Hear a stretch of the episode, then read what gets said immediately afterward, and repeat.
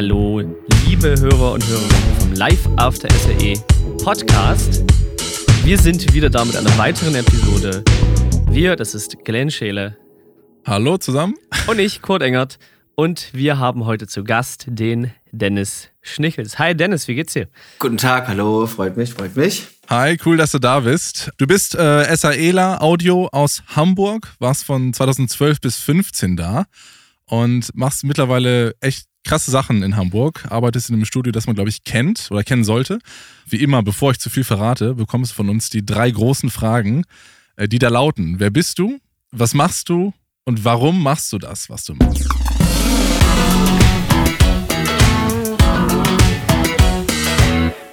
Also ich bin Dennis äh, aus Hamburg, wie ihr gerade schon äh, so schön gesagt habt. Äh, ich glaube, meine Berufsbezeichnung ist die des äh, Musikproduzenten und Studiobesitzer. Genau, ich habe zusammen mit meinen drei Kollegen Cinch, Typhoon und Florian Pongs die DIY-Studios in Hamburg gegründet und ähm, ja, war, äh, wie eben schon erwähnt, vor circa zehn Jahren an der SAE, habe dort meinen Audio-Engineering-Studiengang belegt bis zum Bachelor und hatte immer Bock auf Mucke. Denn als ich Abitur gemacht habe, die große Wahl zwischen entweder gehe ich in den Bereich Psychologie und Sozialpädagogik, das ist das zweite Fach, wo ich mich damals derbe wow. interessiert habe, oder halt die Musik. Und es ist dann die Musik geworden, weil ähm, die macht, glaube ich, ein bisschen mehr Spaß und äh, hat irgendwie auch einen großen Teil mit Psychologie zu tun, nochmal oh, ja. ein bisschen True. anders. Und das ist äh, so ein bisschen der Punkt gewesen. Stimmt, okay. Ja? ja? klar, da hast du echt viel mit Psychologie zu tun, mit Musikern im Studio, gerade Singer-Songwriter. Kann die Hölle sein. Ja. kann die Hölle sein. Kann, äh, Selbsttherapie, ganz, ganz wichtiges Thema, aber nein, auch allgemein gut zuhören und äh, Leuten da irgendwie dann auch helfen. Klar ähm, das auszudrücken, was sie ausdrücken wollen. Und ich habe ja auch eine große Bandbreite an Musik. Das heißt, ich mache ja nicht nur ähm, Popmusik oder Hip-Hop, sondern wirklich eigentlich fast alles. Also auch Werbemusik, da ist auch Psychologie ein großes Thema tatsächlich. Mhm. Und ähm, ja, sowas halt. Mich würde mal interessieren, wie bist du eigentlich überhaupt erstmal zur Musik gekommen? Machst du selber auch Mucke? Hast du vor der SAE schon Musik gemacht? Ich habe äh, tatsächlich keine musikalische äh, Grundausbildung in dem Sinne. Ähm, ich habe aber tatsächlich halt während des Abiturs angefangen, ähm, immer wieder mal Beats zu schrauben, habe mir die ersten Controller geholt. Da habe ich auch mit angefangen, FL Studio. Gekreckt auf dem alten Windows-Rechner.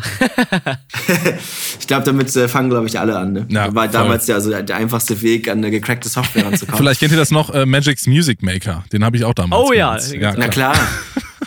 paar Loops schubsen, ein bisschen, genau. bisschen was ausprobieren. Damit haben wir auch äh, damals rumgespielt. Weil man im FL Studio konnte man ja nicht so geil aufnehmen. Und deswegen haben wir dann auch versucht, das halt mit äh, Magic's Music Maker irgendwie zu machen, aber ich glaube, damit war das auch nicht mehr so Best. geil. Das ist schon zu lange her.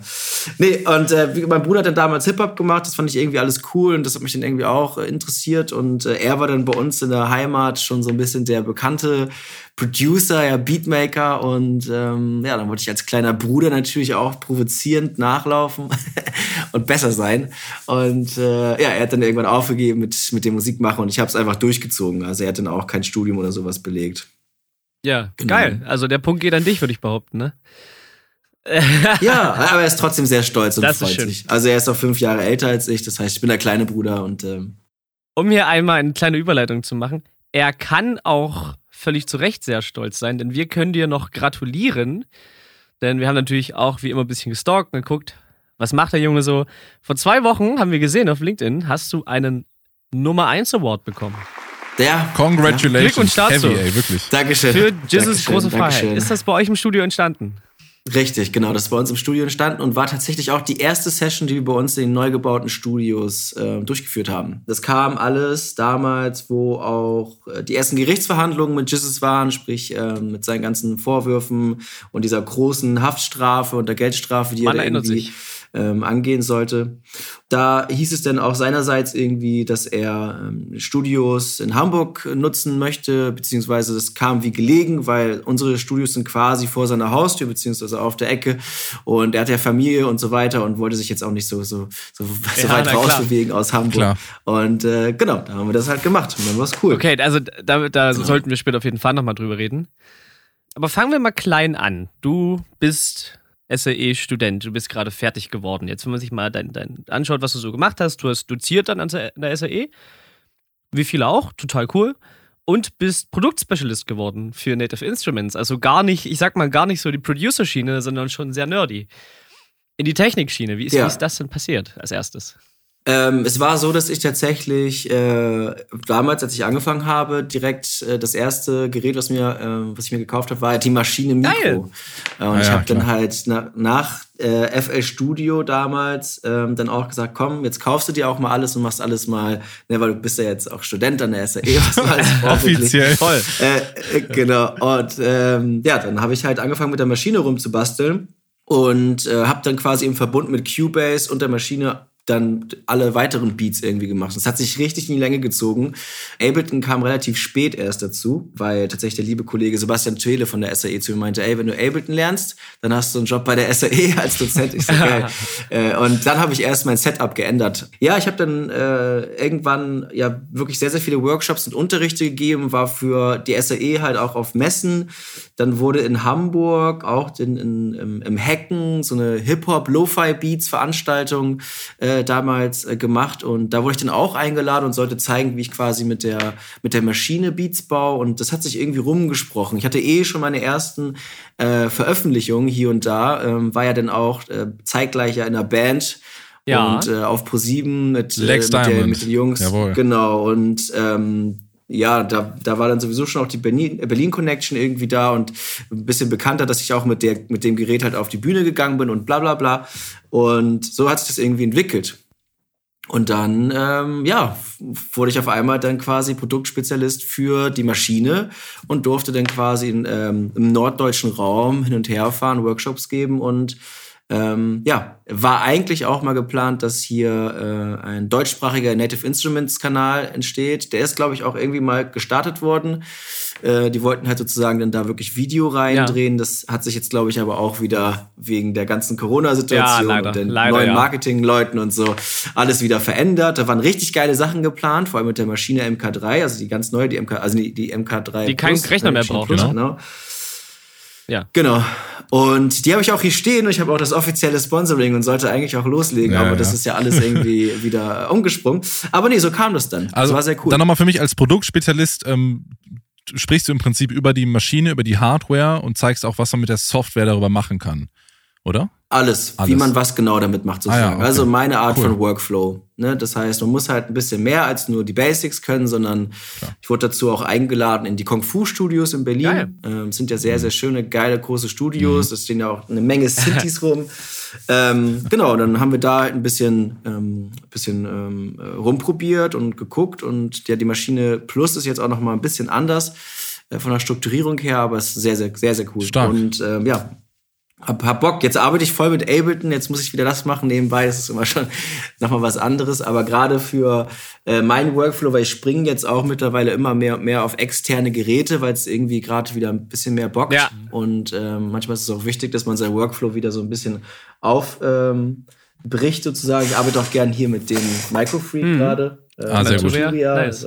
ist auch, genau, ist auch sehr spannend und ja, so kam das halt. Und Arturia kann sich auch gerne an dieser Stelle. Grüße an der Stelle. Sehr gut. Genau. Äh, kann, ich, kann ich tatsächlich aus meiner Sicht nur bestätigen, dass manchmal ist es, manchmal hat man irgendwie jede Preset-Bank durchgeklickt, die irgendeinen Software-Synthi bringt und dann ist es erfrischend, mal so eine Kiste vor sich zu haben. Ich würde es auch als so ein, so ein Elektron mir jetzt gekauft hier. Mega. Was ich halt feier, ist noch kurz nerdy. Ja, gerne. Ich weitermachen. Was ich halt feier an der Maschine ist halt, dass sie, ähm, man kann sie einfach hinstellen und es ist halt einfach ein Sequencer. Das heißt, ähm, ich muss jetzt nicht mehr meinen Computer anmachen, Ableton öffnen, äh, wenn ich mit meinen externen Synthes arbeiten möchte, sondern kann quasi alles Musikalische auf der Maschine machen, das abspeichern, auf eine Speicherkarte packen. Das heißt, ich kann einfach irgendwie aufnehmen und dann da sogar noch cooles Sounddesign mitmachen. Ich habe da Effekte drauf, also sehr, sehr advanced äh, Recording-Geschichte, ja, ja. die man da ja, sozusagen ist, ist auch, ähm, äh, ist so jetzt macht. Live ganz geil. Ja. Ähm, Genau, gehen wir mal dein LinkedIn ein bisschen hoch. Da steht ist nämlich so ein kleines rotes Symbol und da steht Producer Writer bei BMG. Ich glaube, das ist einfach yes. so ein, ein, Traumding, was viele junge SAEler einfach gern drinstehen haben würden. Wie bist du da reingekommen? Also, was, also ich meine, was man als Producer Writer macht, ist, glaube ich, den meisten klar. Meine Frage ist, wie bist du da reingekommen und bist du da frei? Bist du angestellt? Wie funktioniert das?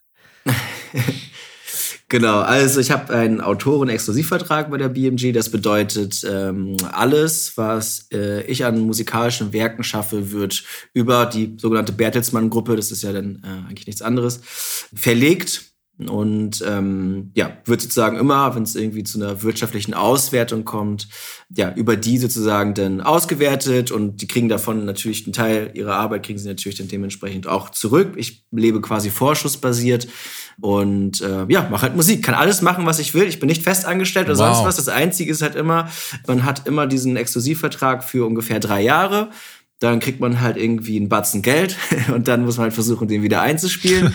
äh, man hat dadurch aber auf einmal internationale Strukturen halt. Ne? Das heißt, ähm, gerade für Leute, die noch nicht so viel Netzwerk haben oder so, ist es nochmal bombastisch. Es ist aber auch so, dass äh, ähm, sie ein paar, das einfach eine gute Visitenkarte ist, um auch ein paar Brücken zu schlagen, ne, um wirklich auch an die großen Artists ranzukommen. Man hat dadurch ein Gütesiegel, von wegen die Arbeit ist wirklich Absolut. An, angeblich dann auch schon gut.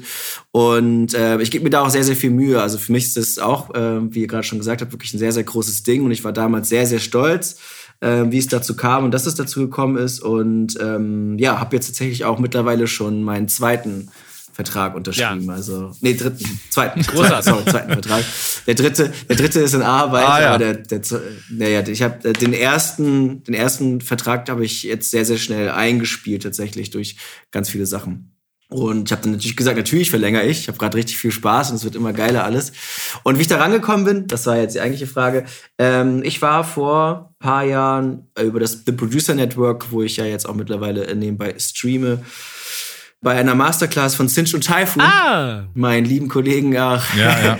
die ja jetzt auch meine, meine Buddies und äh, was auch immer alles sind, Geschäftspartner, Freunde und ähm, genau, Produzenten, Kollegen. Genau, und ich habe mit Cinch dann äh, damals während dieser Masterclass viel gesprochen, also eigentlich mit beiden, aber es ging dann später auch darum, dass wir mal Beats vorspielen sollten. Und ähm, genau, ich hatte bis dato dann halt wirklich nur so ein bisschen die Bandprojekte gemacht, ein paar Hip-Hop-Sachen. Also so, es war schon alles ganz cool. Also ich hatte schon Projekte, wo man halt zeigen konnte, ey, das hatte schon mal sechsstellige Klickzahlen oder auch so Werbejobs mal gemacht, wo ich halt auch schon ein bisschen mehr Geld für bekommen habe. Also es war halt schon das gesunde Mittelfeld, ja, sag ich mal. Ne? Das, das, heißt, äh, also ich habe auf jeden Fall das Feedback bekommen von der Industrie, dass meine Arbeit da ganz gut ist. War dann hier und da schon auf Writing Camps für verschiedene Pop-Acts und äh, auch für ähm, egal, irgendwas anderes. Aber genau, ich habe dann da auf jeden Fall meine Beats gezeigt und das war dann halt eher auch so ein bisschen düster, straßenmäßig. Zwischendurch habe ich mal so Phasen, wo ich da einfach der Bock drauf habe, das zu machen. Die habe ich dann da vorgespielt und dann meinte Cinch, ey, richtig geil, gib mal deine Nummer, lass mal connecten, ich habe da ein paar Sachen und ähm, ja, dann hat es so ungefähr zwei Wochen gedauert, hat er mich angerufen. Ja, nice. Dann hat mich gefragt, ob ich ihn noch mal alle schicken kann via Dropbox und dann meinte ich ja. Da meinte er, wenn es für mich okay ist, dann würde er das gerne jetzt einmal rumschicken und wenn es dann, äh, wenn es dann eine Antwort gibt auf die, die Beats, äh, dann ähm, ja, wird er sich dann wieder melden, beziehungsweise dann da direkt Feedback geben. Ja, und dann kam es dazu, dass äh, tatsächlich ein ähm, Rapper namens äh, Jail, auch ja. aus Hamburg, ist auch so ein Straßendude, der tatsächlich ähm, so ein bisschen der junge Jesus ist. Ah, ja. tatsächlich. Also so ein bisschen selbe Attitüde, ne, auch irgendwie groß, bisschen, bisschen sportlicher gebaut, tätowiert und äh, selbe Attitüde. Und ich dachte, ey, come on, mach doch. Also der hatte bis dato dann nichts draußen und der hat irgendwie fünf, sechs Beats von mir gepickt damals. Sein Debütalbum ist direkt gechartet. Top ja, 20. mega. Was für ein Start. Und äh, das, war, das war richtig geil. Und da meinte ich so, cool. Und mein Beat sozusagen, der gepickt wurde, einer dieser Beats, das war auch mit die ersten Singles. Ähm, ich glaube, wir hatten zwei Singles damals. Die dritte war von diesen Jam Beats. Das ja. ist ja der Pro Produzent mhm. von ähm, 187. Äh, also unter anderem. Genau. Und ja, dann irgendwie, ich glaube, mittlerweile hat er auch schon drei Millionen Streams oder so auf YouTube, äh, nee, auf Spotify. Verrückt. Die zweite Nummer, die wir gemacht haben, auch 1,5. Und für Newcomer ist es auf jeden Fall ja, sehr, sehr gut gewesen. Verrückt. Also du musst ja, echt nur, genau, den, den richtigen Beat zur richtigen Zeit den richtigen Leuten vorspielen. Genau. Ja, es war halt auch mal ein bisschen was anderes als jetzt diese typischen Trap-Sachen halt. Ne? Ja. Also ich bin eh nicht so ein Riesenfan von diesem ganzen Autotune-Geballer.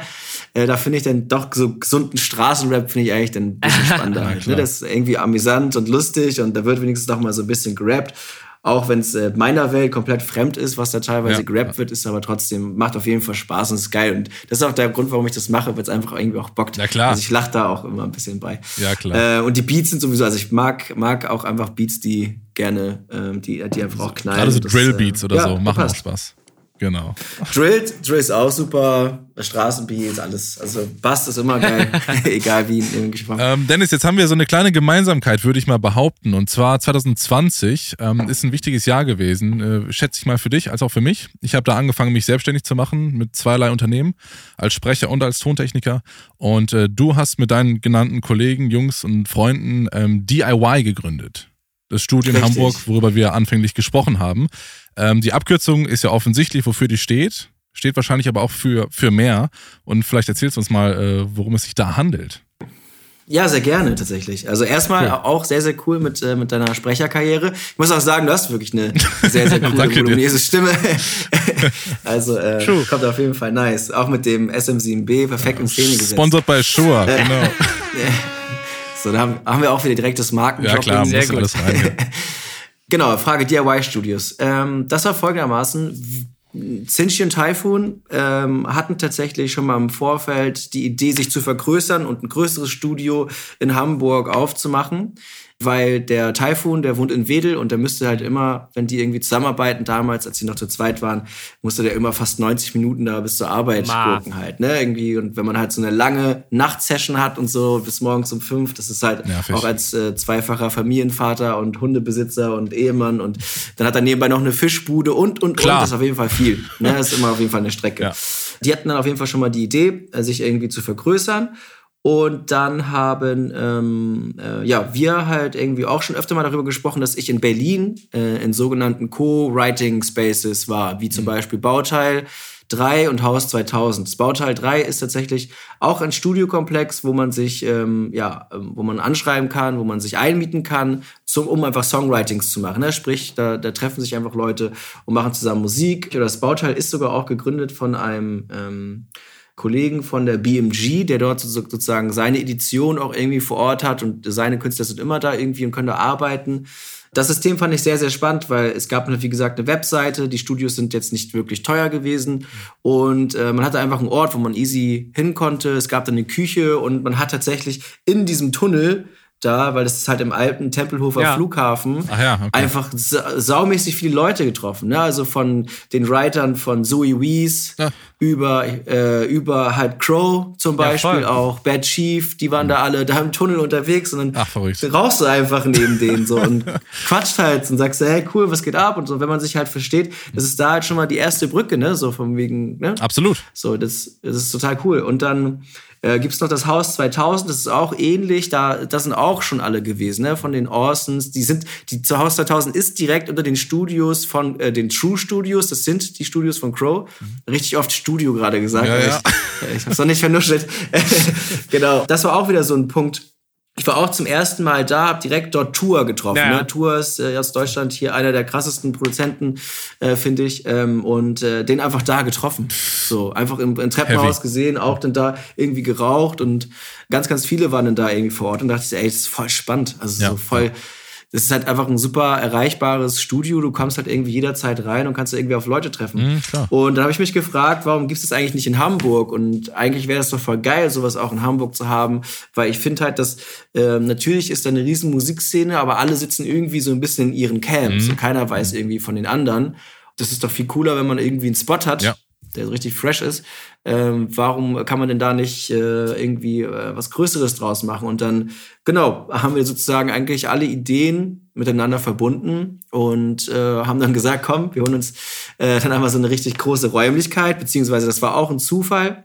Ähm, wir haben halt äh, erst überlegt, okay, wie wollen wir das eigentlich finanziell äh, stemmen und äh, wer ist damit bei? Und dann war es halt so, dass der Manager von ähm, Sinchi, der Florian Pongs, der auch schon seit über 20 Jahren ähm, oder 30 Jahren gefühlt da schon irgendwie im Business ist. Mhm.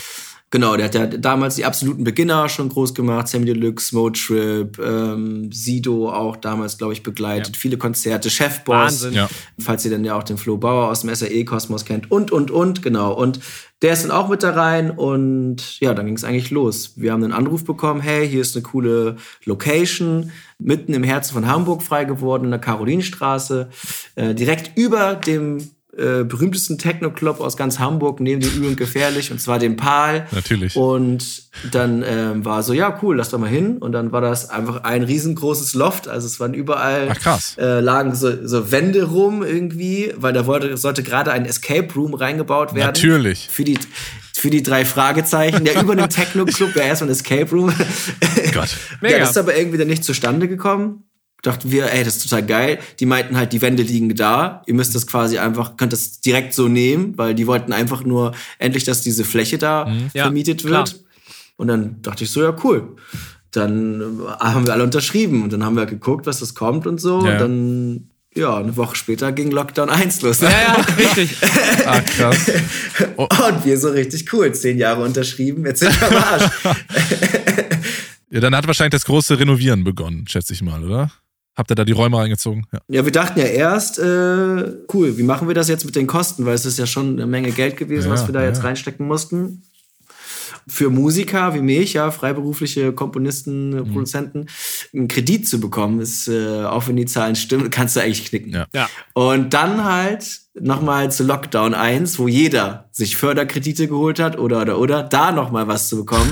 Das war auf jeden Fall komplett für den Arsch. Also alle drei, nee, vier, bis auf Pongs, äh, haben keinen Kredit bekommen. Ach, krass. Oh. So, das heißt, äh, wir mussten halt wirklich eigenes privates Geld reinbuttern, Vorschuss geholt, nochmal von äh, vom Verlag und und und. Ne? Das heißt, da ganz viel eigenes privates Geld, Butz rein. Ähm, und äh, genau, haben dann da eigentlich echt versucht, dann ähm, das, das Beste rauszuholen. Mutig. Ja, dann haben wir halt, haben wir einfach angefangen und geguckt, dass es irgendwie klappt und hinhaut. Und ja, mit, Wow. äh, mit, äh, mit einer großen, geilen Achterbahnfahrt irgendwie auch stehen jetzt endlich diese Studios und sind fertig und ähm, laufen richtig schön an. Ist auch das Studio 6 fertig? Das war, glaube ich, noch im Bau, ne? Vor einer Studio Zeit. 6, alles fertig. Sauber. Ist alles, alles fertig. Sauber. Es fehlen nur so Kleinigkeiten. Hier nochmal eine coole Pflanze oder so. Ja, Ja, ganz klar. von der Elektronik und den, den, der ganze Vibe und so, wie es sein soll, ist alles fertig. Ja. Und wie gesagt, die ersten Sachen passieren da schon. Ähm, sehr, sehr coole Künstler, viele Künstler vor Ort, junge. Wir lesen immer mehr neue Namen. Ja, auch äh, außerhalb von Hamburg kommen Leute zu uns. Äh, wir haben Kooperation mit Warner Music und mit TuneCore und, und, und. Und da passieren gerade ganz Ja, genau. Wie kommt man denn an Sponsoring äh, mit TuneCore und vor allem Jägermeister? Das hat ja jetzt gar nicht mal so viel mit Mucke machen zu tun. Vielleicht danach. Also genau, TuneCore ist auf uns aufmerksam geworden, weil die sind ja weltweit der größte Do-it-yourself-Vertrieb. Aha. Und die haben sozusagen ganz viele Do-it-yourself-Artists.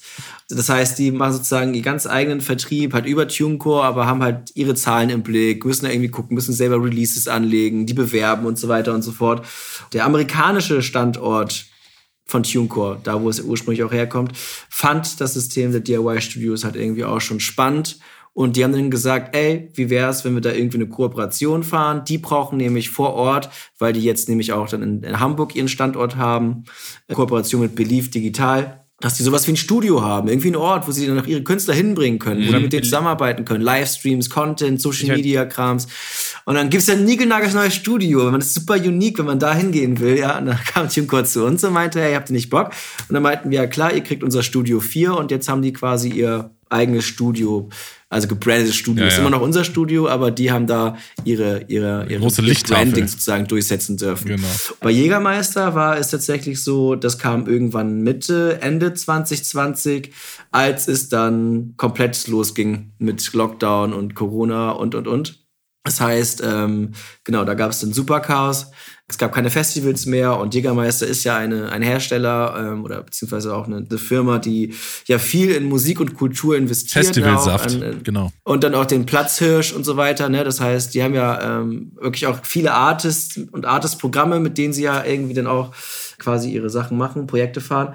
Und dann meinten die, hey, wie sieht's aus? Äh, selbes Thema. Was, wie würde es denn, wie würde eine Kooperation aussehen? Dann meinten wir, ey, wir könnten halt zum Beispiel euch ein ganzes Studio stellen, ne? Also Studio 5 dann in dem Fall, unser größtes mit über 45 Quadratmeter, mit eigener Lounge ähm, und Bildschirm, man kann da Fernsehen gucken, N64 spielen und keine Ahnung was. Äh, natürlich auch Jägermeister trinken, da steht eine dicke Jägermeistermaschine, aber auch natürlich das Branding wir bieten dann sozusagen auch noch die extra Sachen an, ne? Produktion, Ja. ähm, Workshops, alles, was die irgendwie auch mit ihren Artists machen wollen. Wir haben dann für die schon einen Workshop gegeben für Female Producers. Das heißt, wir haben dann halt irgendwie acht so Newcomer-Produzentinnen am Start gehabt, haben mit denen zusammen Beats gebaut, Sachen gemacht, die haben da ihre Session gefahren. Michael Schulte war da. Und jetzt zu guter Letzt, habt ihr wahrscheinlich auch gesehen auf LinkedIn, wenn ihr da geguckt habt, auch dieses großartige Projekt mit dem Meisterchor und Cool Savage, Ja. der ja auch immer noch Ja, in den Charts mega ist geil. Und Ja, ja, klar. glaube ich, jetzt gerade die 12 Millionen Streams geknackt hat. Mega interessant. Da frage ich mich jetzt auch noch, für wen ist denn jetzt eigentlich genau DIY? Obviously auch für die Musiker, für Produzenten. Kann ich mich als Mixing-Engineer auch da reinmieten und Mucke mischen? Wird das Sinn machen? Da, da kann jedermann rein. Ähm, das heißt, man muss einfach nur auf unsere Webseite gehen und er kann sich ein Studio aussuchen, sagen, wie lange er das haben möchte. Und dann steht da ein Preis. Das bezahlt man dann via PayPal. Und äh, da kann man vorbeikommen. Und man bringt einfach nur seinen Laptop mit und sitzt dann wirklich in einem coolen, optimierten akustischen Raum Cool. und kann dann da loslegen und mischen. Und Ja. das geht bei uns echt gut. Wir haben jetzt tatsächlich auch letztens, äh, ich darf jetzt noch keinen Namen raten, aber wir haben äh, einen, einen- einen Talk gehabt und Messungen für eine US-amerikanische Firma, die sich um ähm, Werbesound und TV, Musik und Sprecher kümmert. Und da haben wir auch Analysedaten von unserer Vocal Booth und sowas rausgeholt und ähm, beziehungsweise dann für die nochmal gemacht und wir haben echt coole Ergebnisse. So, auch in der Regie, das sind echt äh, wirklich gute Studios. Und man kann da auf jeden Fall rein, mischen. Haben wir auch. Es gibt Leute, die sitzen sich bei uns zum Beispiel in Studio 3, das ist das kleinste Studio, ähm, und äh, genau, bringen dann so ein bisschen ihr kleines Rack noch mit, wenn sie da irgendwie mit Gerätschaften arbeiten wollen, zum Reampen oder sowas. Und dann hat er da irgendwie dann auch, äh, ja, das ist ein Album irgendwie mal in vier, fünf Tagen da ganz entspannt durchgemischt. Ja, hat sich gefreut, dass er, wenn er zwischendurch mal rausgeht, auf andere Leute treffen kann und äh, mal schnacken kann und drüber hören lassen kann vor allem auch, ne, was man auch irgendwie, äh, was ein großer Vorteil ist, ne, wenn man irgendwie dann da auch 15 Tracks mischen muss ähm, oder noch editiert, äh, dass man da jemanden drüber hören lassen kann mit einer objektiven Meinung. Ja, ich meine, das ist ja das, ähm, das Geile am, am Coworking, dass du mal eben einen Kollegen fragen kannst, du weißt, der hat auch schon viel gemacht und dann, ich meine, wir alle stecken mal am Tunnel fest und mischen irgendwie seit zwei Stunden und dann denkst du so, boah, ist das jetzt wirklich gut oder bin ich mittlerweile taub? Ja, wir, also das ist alles passiert, ne? Von, ähm, da war eine Gitarre scheiße, dann hat er noch mal einen Gitarristen nebenan gehabt, der konnte eine kurze E-Gitarre Ja, für ihn einzocken. Der Rechner ist auf einmal abgefuckt, es ging nichts mehr an, keine Ahnung, wegen irgendeinem irgendeinem, irgendeinem komischen Fehler, der da passiert ist. Dann hat er irgendwie noch mal schnell einen neuen Rechner bekommen, irgendwie Naja. von einem Kumpel, der meinte, ey, ich brauche den eh jetzt die nächsten Tage nicht, bin übers Wochenende nicht da. Hier nimm meinen Laptop. Er hatte Gott sei Dank noch eine Backup-Festplatte. Der hatte auch Logic und Melodyne. Das heißt, er konnte alles öffnen, was er irgendwie brauchte. Und dann konnte er da wenigstens weitermachen mit Edits. Ja. Und ähm, ja, sowas muss halt erstmal passieren, ne? Und das Total. ist halt äh, total geil gewesen. Jetzt habe ich noch mal eine Frage. Ja. Mhm. Du bist ja nicht nur äh, selbstständig, äh, sondern du bist durch deine Arbeit jetzt auch gerade durch DIY ja auch Unternehmer geworden, kann man eigentlich so sagen. Und ähm, Schon, mich würde ja. mal interessieren, hast du da irgendwie so eine, so, ein, so eine Gratwanderung gemacht? Wo liegt die Grenze zwischen oder der Unterschied zwischen Selbstständigkeit und Unternehmertum? Kann man das so bewerten? Ah, eigentlich ist mittlerweile alles so verstrickt, dass es irgendwie Sinn macht. Also Ja. ähm, das könnte man vielleicht auch äh, als, als äh, gute unternehmerische Arbeit werten, wenn man einfach sagt, ich habe versucht, das, was ich halt irgendwie mache, immer ineinander greifen zu lassen. Sprich, die SAE-Unterrichte waren etwas, was mir jahrelang die Musik finanziert hat. Jetzt mache ich Musik, um äh, noch mehr Geld zum Beispiel zu machen mit Workshops, weil ich ein geiles Portfolio habe. Klar. Ich habe das Producer Network, um äh, mein Social Media meine Reichweite irgendwie zu erhöhen, kann dadurch Werbung machen für die Studios. Also das ist halt alles, eigentlich sind das die ganzen kleinen Schritte und alles hilft zum nächsten Punkt. Je besser die Studios bewerben, äh, beworben werden, desto mehr Leute kommen da irgendwie vorbei. Je größer die Produktion, desto mehr Leute äh, vertrauen mir und meiner Arbeit, desto coolere Workshops kann ich irgendwie geben, desto mehr Leute kommen dahin. Also so, äh, das ist eigentlich so das, was da passiert. Und äh, natürlich muss man dazu sagen, ich bin nicht alleine. Das alleine würde ich das niemals schaffen. Die DIY-Studios äh, sind natürlich immer noch meine Kollegen Sinch Typhoon und der liebe Ponks. Ponks ist bei uns der Typ, der sich um die um die ganze wirtschaftliche Geschichte äh, ja, oder finanzielle äh, Seite kümmert halt, ne? sprich die ganzen Zahlen, die Buchhaltung Na und klar. Auch der teilweise der Kontakt natürlich mit ähm, ähm, größeren Kunden, ne? alles was so wirklich Business Business ist und ähm, auch das was unsere Fläche angeht. Genau, der hat einfach am meisten Da Erfahrung. hast du ein bisschen Ruhe. Schon- Genau. Und kannst dich auf die kreative Genau. Arbeit konzentrieren. Cool. Genau. Ähm, ich, ich bin halt äh, einer derjenigen, der dann wirklich die Workshops gibt, so ein bisschen die Außenarbeit macht, das Kreative, Leute einlädt, ähm, genau. Und ja, Sehr das cool. Ist halt Ähm, dann will ich äh, abschließend äh, nochmal kurz auf deine Band drauf äh, ansprechen, die Lex Diamond. Äh, wir haben vorhin Ja. im Vorgespräch drüber gesprochen. Da habt ihr mal in der Show von Joko und Klaas gespielt, ne? Was macht ihr für Genau. Mucke? Wie kommt's dazu? also wie das passiert ist, meinst Ja. du? Ja, genau, weil das ist New Metal Mucke, die gefällt mir auch. Ich komme aus der Limbiskit Area noch, äh, das ist auf jeden Fall fühle ich. Und äh, wie habt ihr das geschafft? Wie kommt man denn daran, an einen Fernsehauftritt? Das war, glaube ich, äh, gutes Karma. Genau, das war unsere erste EP, die wir rausgebracht haben, auf ganz eigene Faust. Und die, die war damals, ähm, boah, die haben wir mischen lassen, auch irgendwie bei irgendeinem Kollegen hier aus der, aus der Ecke und so. Es war auf jeden Fall, also soundtechnisch war das, war die Platte eine Katastrophe. Aber Ja. ähm, wir hatten auch richtig viel Stress. Das war für mich auch das erste Mal so eine Challenge, so eine Band alleine irgendwie zu produzieren mit jemand, der keine musikalische Vorerfahrung hat und dann eher auch aus, dem, aus der elektronischen Musik kommt. Ja, aber es hat dann irgendwie funktioniert. Wir haben das rausgehauen und äh, Lex Diamond war vorher ja eigentlich ein Projekt, was nur Alex war. Alex war sozusagen der Live-Rapper, so ein bisschen Machine Gun Kelly-mäßig, auch auf Englisch, Ganz genau. auf amerikanischen Beats. Und live ist der aber dann mit, äh, mit Band aufgetreten, ne? mit echtem Schlagzeug und äh, Backup-Rapper und einen DJ. Und dann dachte ich, Digga, ist doch voll geil, warum macht sie nicht eine Band draus? So, ist doch, ist doch viel, viel cooler Voll. so. Und äh, ihr, ihr äh, liebt doch eh die Mucke und ähm, warum nicht sowas? Und genau, das war ja dann auch kurz äh, zu dieser Casper-Zeit damals. Das war ja, Casper war ja da sehr, sehr groß geschrieben. Der hat auch seine, seine ganzen coolen Erfolge da gehabt. Genau. Und wir dachten halt, cool, wir machen irgendwie auch sowas, so ein bisschen Casper auf Englisch, aber halt nochmal ein bisschen anders noch. Dann ähm, haben wir die EP rausgebracht und meine Jungs da aus der Band, die kamen alle aus dem Metal. Ja, das heißt, die waren alle in dieser Hardcore-Szene vertrieben. Der eine war auch Straight Edge Ja. und bla bla bla. Sind auch irgendwie getourt damals mit äh, irgendwelchen großen ähm, Hardcore-Dudes da aus, aus Südamerika und sowas. Krass. Und die, die man kennt sich, weil die Hardcore-Szene ist nicht groß. Und dann hieß es in Berlin tatsächlich, äh, Lex Diamond ist äh, äh, ähm, Sellout-Band. das heißt, Was? wir verkaufen sozusagen, meine Jungs, also ich, bei, bei mir war es egal, aber ähm, das hieß halt, äh, ja, hier, die sind einfach Sellout. Das sind einfach Leute, die meinen es nicht ernst und Ja, keine krass, Ahnung. ja. Und es gibt eine Verena, die arbeitet jetzt mittlerweile bei Universal in der TV-Abteilung, war aber damals bei Florida TV, der Produktionsfirma von Joko und Klaas. Und die ist auch, äh, ja, wie gesagt, äh, Fan irgendwie von äh, manchen Bands gewesen, wo meine Jungs früher drin gespielt haben und kennen sich halt irgendwie. Und die meinte, ey, die, die machen doch einfach nur ihr Ding und die sind alles andere als Sellout. Und dann holen wir die doch einfach mal zu Joko und Klaas in die Show. Und dann haben wir auf einmal eine Ey, oh, Einladung mega. gehabt. Im, äh, Netzwerk, cool. ja. ja, aber das war, aber man kannte sich halt vorher nicht direkt. Das war nur so über die Szene. Wir hatten uns auch, glaube ich, schon mal beworben gehabt. Äh, da wurden wir aber nicht genommen. Und äh, so wusste aber die Verena, ey, wir sind da irgendwie da in diesem, in diesem Unterfangen da, in den Bewerbungen. Und dann, ja, haben wir auf einmal die Einladung gehabt. Dann waren wir da und äh, dann ging's richtig ab. Das war Ja, richtig cool auch. Also es war für, für uns alle so über Nacht auf einmal Glaube ich. riesen Ja, Streaming-Zahlen natürlich. gehabt. Ja. Und dann war so cool, okay. Ja. Da waren, glaube ich, zweieinhalb Millionen Zuschauer an dem Ich meine, klar, das ist natürlich eine andere Audience, die die dann erreicht haben. Ich hatte fast einen Herzinfarkt. Scheiße. ich musste, wir mussten nichts machen. Ich hatte nur mein Keyboard an, habe es in der Gitarre gemacht, ja, und habe diese Rosenblätter verteilt Ja, auf diese. ja, Äh, ich habe den Namen vergessen. Aber ich war trotzdem so aufgeregt, obwohl eigentlich nichts mehr hätte passieren können. Aber unser, unser Drummer meinte irgendwie, dass er, glaube ich, gleich kotzen muss. Und dann war ich noch nervöser. dann dachte ich, scheiße, wenn der kotzt, muss ich auch kotzen. Oh und dann Mann. war so, genau. Dennis, abschließend. Du hast vorhin das ganze System, um was du aufgebaut hast, um dich als Person und um die DIY-Studios erklärt. Und ey, ihr habt jetzt Nummer 1 Album, die Studios stehen und es läuft und läuft und es ist total geil. Die einzige Frage, die sich mir noch stellt, ist, wie geht's weiter? Was sind die Zukunftspläne?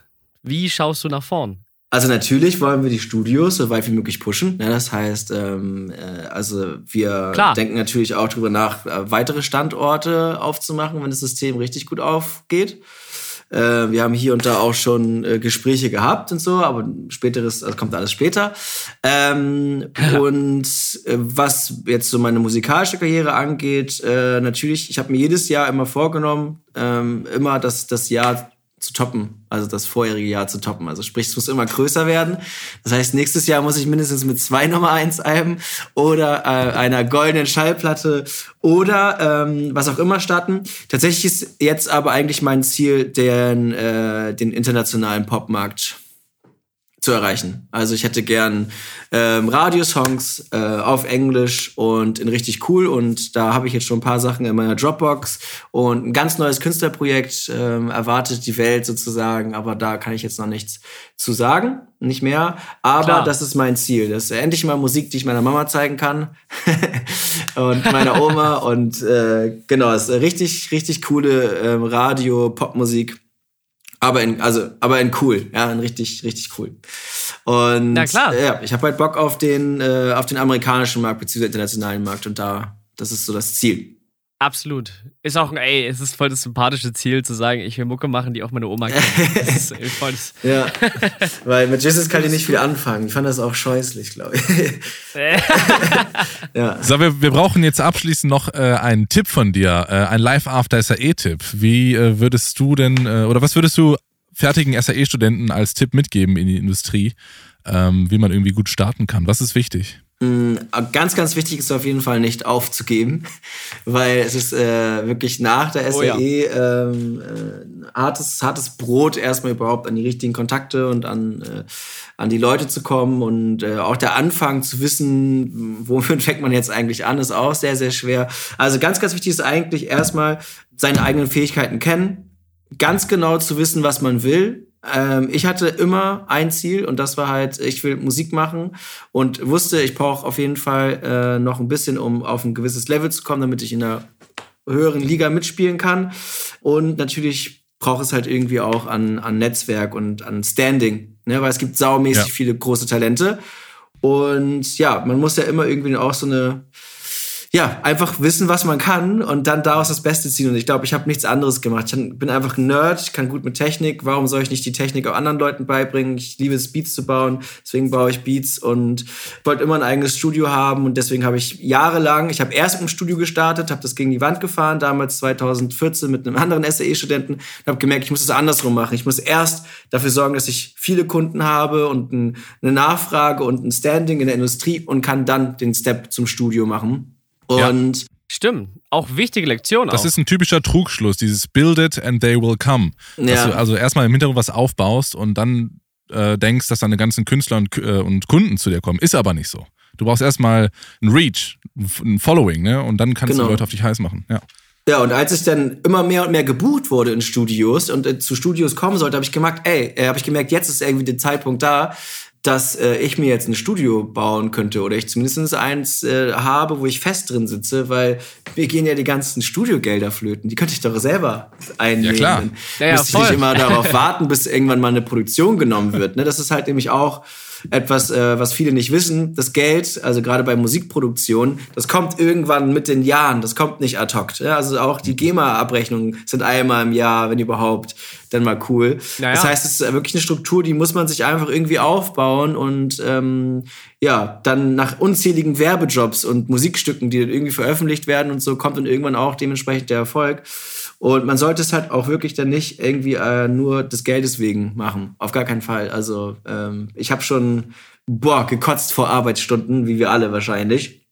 Und ja. Absagen bekommen und jo. war so oft kurz davor, dass es jetzt mal zu einer richtig geilen großen Produktion kommt. Und dann kam es immer wieder, für keine Ahnung warum, auch immer wieder dann zu anderen Sachen. Es sollte einfach nicht sein, ja. Und deswegen sollte man nicht aufhören, irgendwie äh, den, den Mut zu verlieren und ähm, ja, einfach äh, an sich glauben, nicht aufgeben und nicht aufhören. So. Und dann kommt es irgendwann.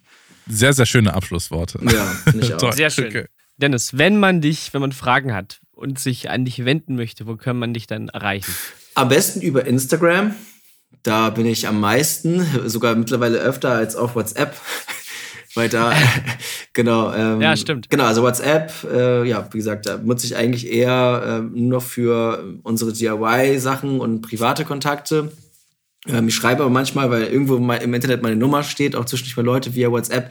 Da mag ich es lieber gerne offizieller, also entweder über LinkedIn oder halt über Instagram oder genau, jetzt mittlerweile natürlich über unsere Studio-Plattform. Umso einfacher ist es nämlich. Tada. Einfach über die Na, Webseite. Äh, da ist eine E-Mail-Adresse mit einem Kontakt und das kann man einfach an mich richten und ähm, dann erreicht mich das sogar über Mitarbeiter, was auch sehr, sehr spannend ist. Oh, also, die nerven mich dann auch. Dennis, hast du schon geantwortet? Und dann ah, äh, habe ich einen anderen Trigger. Sehr genau. gut.